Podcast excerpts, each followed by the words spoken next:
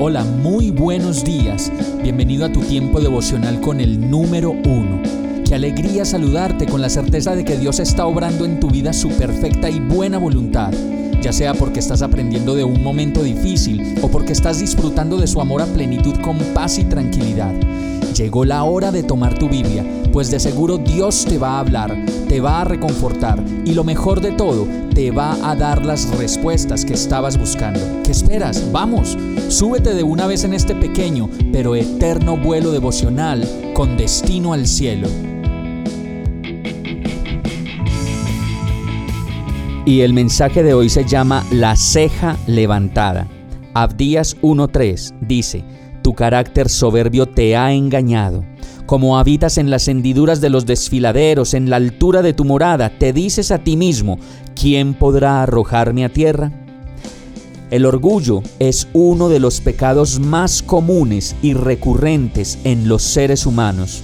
Cuando levantamos la ceja, aún en silencio, solo debemos tener cuidado de que el orgullo no se esté subiendo de nuevo a ese lugar de la cabeza donde no debe habitar.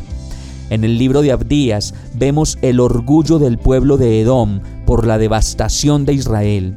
Ellos pensaron que eran superiores a los demás y además de ello se reían de la calamidad de los demás, como a veces nos puede pasar a muchos de nosotros cuando decimos, no me alegra, pero siento un fresquito o cuando levantamos y levantamos esa ceja que por dentro solo nos llena de más y más orgullo y arrogancia de la que debemos tener.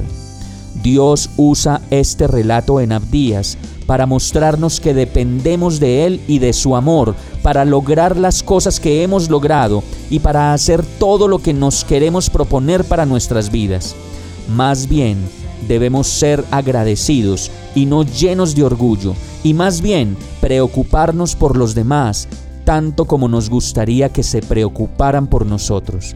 Vamos a orar. Señor, hazme consciente de mi orgullo. No me permitas levantar la ceja, ni el dedo acusador y señalador que me hace sentir más y mejor que los demás. Solo tú puedes hacer en mí, pues conoces mi terquedad, conoces mi orgullo. Cámbiame, Señor, déjame ver todo lo bueno y despéjame de lo que me hace daño y me separa de ti. Yo te lo pido en el nombre de Jesús. Amén.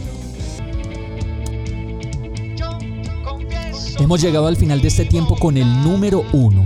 No te detengas, sigue meditando durante todo tu día en Dios, descansa en Él, suelta los remos y déjate llevar por el viento suave y apacible de su Santo Espíritu. Solo compártelo con quien lo necesite y ames.